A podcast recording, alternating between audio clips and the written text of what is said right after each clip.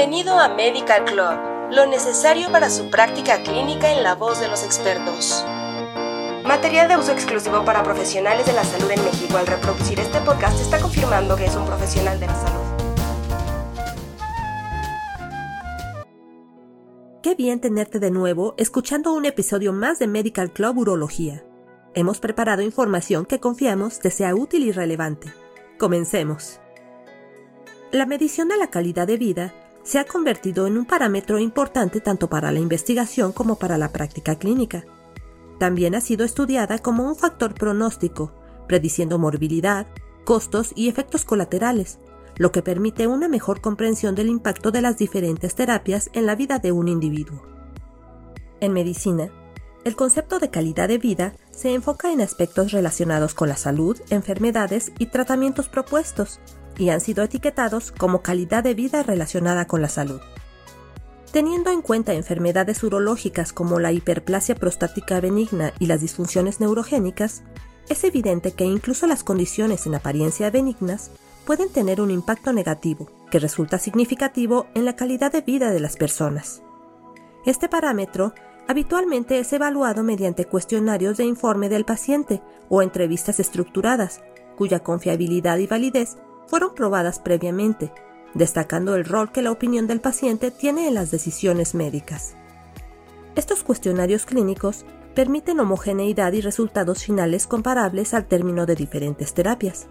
Históricamente, fueron diseñados con el propósito inicial de evitar valoraciones invasivas y costosas.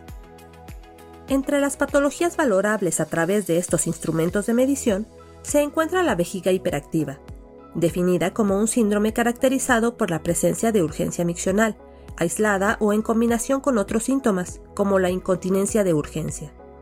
Generalmente se asocia con un aumento de la frecuencia miccional y la nocturia, en ausencia de otra enfermedad demostrable. Este síndrome posee un efecto negativo sobre la vida social y personal del individuo, tanto por los síntomas que lo caracterizan como por las estrategias y o conductas de afrontamiento que los pacientes adoptan. Su diagnóstico no se realiza de manera rutinaria, particularmente a nivel de atención primaria, probablemente debido a la escasez de tiempo durante la consulta y al carácter no urgente del proceso.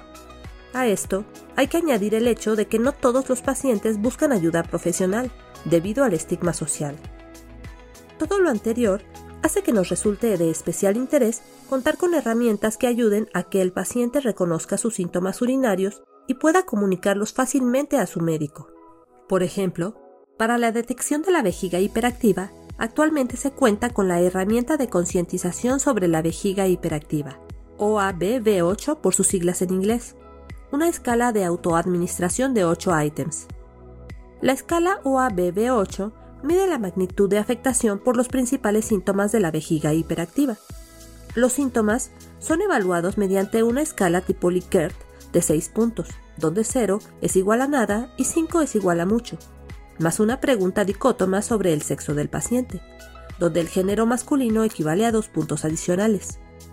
La calificación total se obtiene sumando las puntuaciones individuales de los ítems. Una puntuación igual o mayor a 8 puntos indica que es probable que el paciente padezca vejiga hiperactiva.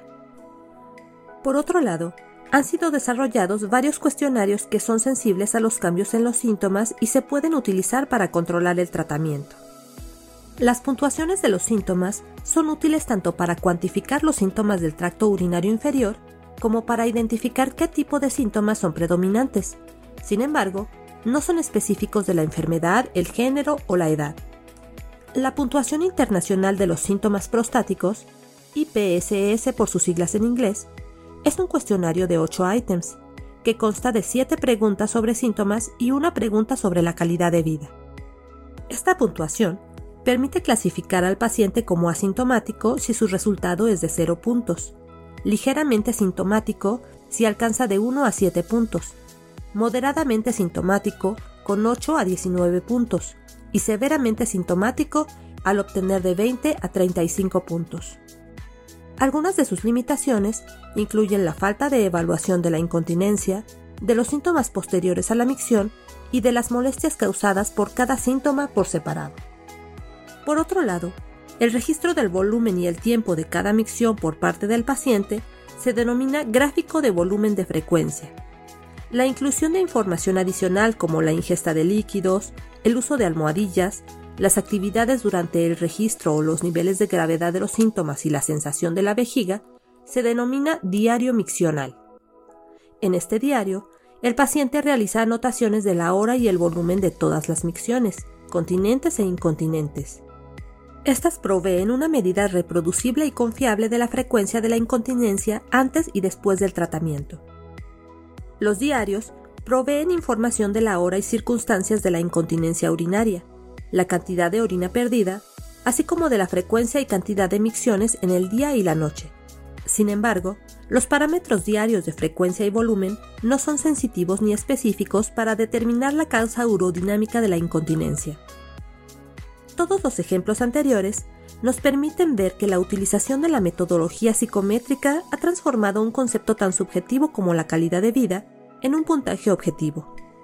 La medición de los resultados de este parámetro se ha convertido en un criterio de valoración importante en la urología, permitiendo que los especialistas comprendan mejor cómo cada enfermedad es diferente según el individuo. Por ello, hoy en día es recomendable usar los instrumentos que mencionamos en este capítulo, tanto en la práctica clínica como en la investigación. Gracias por escucharnos.